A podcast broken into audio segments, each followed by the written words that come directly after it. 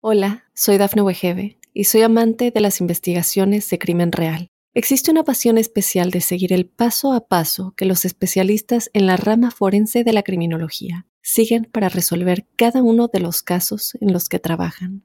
Si tú, como yo, eres una de las personas que encuentran fascinante escuchar este tipo de investigaciones, te invito a escuchar el podcast Trazos Criminales con la experta en perfilación criminal, Laura Quiñones Orquiza en tu plataforma de audio favorita.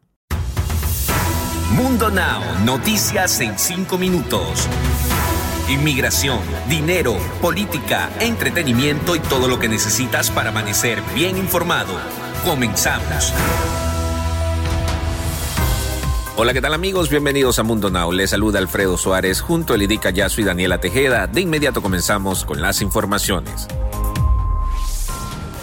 El número de muertos por un sismo de magnitud 7.2 en Haití subió el domingo a por lo menos 1.297 personas. Los socorristas buscaban a toda prisa sobrevivientes entre los escombros en antelación a los posibles aguaceros de una tormenta tropical que se aproxima a la zona. El movimiento telúrico del sábado también dejó por lo menos 2.800 heridos en la nación caribeña, así como miles de desplazados cuyas casas fueron destruidas o dañadas. Sin embargo, la devastación podría agravarse en breve con la llegada de la depresión tropical Grace, que según pronósticos arribará a Haití el lunes en la noche. El presidente Joe Biden y otros funcionarios estadounidenses estaban estupefactos este domingo por el ritmo de la toma casi completa de Afganistán por parte de los talibanes y el retiro planeado de las fuerzas de Estados Unidos se convirtió en una misión urgente para asegurar una evacuación segura. La velocidad del derrumbe del gobierno afgano y el caos subsecuente representan el mayor desafío hasta la fecha para Biden como comandante en jefe de las Fuerzas Armadas y el mandatario fue blanco de críticas fulminantes de republicanos que dijeron que había fracasado. Los próximos días serán cruciales para determinar si Estados Unidos puede recuperar algo de control sobre la situación. La Agencia de Inmigración de Estados Unidos ha anunciado que facilitará el trámite del formulario I-693, el cual contempla un examen médico y un registro de vacunas de acuerdo con un comunicado distribuido a través de su sitio oficial. El UCIS tomó la acción debido a demoras en el procedimiento de solicitudes provocada por la pandemia del COVID-19 que azotó a los Estados Unidos. El cambio tiene carácter de temporal de acuerdo con la información del citado comunicado, la medida de la agencia comenzó a partir del 12 de agosto y contempla una extensión de 2 a 4 años y dos hombres identificados por las autoridades como Martín Cruz y Ricardo Matilde acaban de ser acusados por violar y robar a una inocente mujer en Texas. Los dos hombres, quienes residen en Houston, fueron condenados por la violación y el robo que cometieron contra una mujer en Sharpstown en 2017. Los hispanos fueron condenados a 30 años de prisión por el delito. Y ahora es momento de que se pongan al día con lo que más estaban esperando. Acá les traigo lo más actual en el entretenimiento.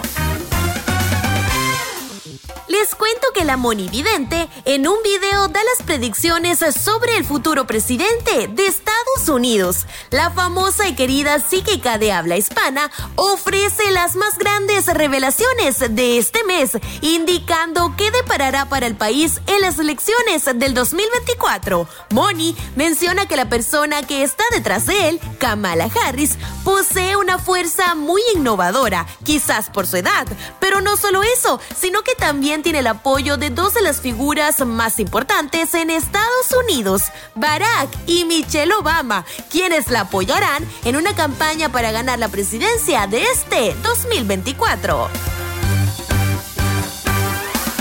Y ahora cambiando de tema, ¿lo habrá visto la señora Rosa? Les cuento que cuando nadie lo hubiera esperado, el cantante y productor musical Pedro Rivera, padre de Jerry Rivera, es captado mientras es manoseado por varias mujeres, lo cual le acarreó un gran número de críticas. Fue en la cuenta oficial de Instagram del programa Chisme No Like que se compartió un video de las redes sociales del papá de la diva de la banda, donde les cuento, no queda muy bien parado. Deportes. Y en los deportes, América dio un mal partido, pero aún así le alcanzó para derrotar un gol por cero al Atlas y tomar el liderato del torneo Grita México Apertura 2021. Las Águilas pusieron orden en el Estadio Jalisco durante los últimos 15 minutos del encuentro y dominaron a unos rojinegros que se cayeron mentalmente tras el gol de Sebastián Córdoba en el 76. Con ese tanto, América escapó con el triunfo y tomó el liderato del torneo con 10 puntos. Y nos despedimos como siempre con una frase de Mundo Inspira para arrancar el día y la semana. La vida es demasiado corta para cargar con el peso de los errores ajenos. Recuerden que pueden ampliar esta y otras noticias en nuestro portal mundohispánico.com y también en todas nuestras redes sociales. Nos escuchamos mañana.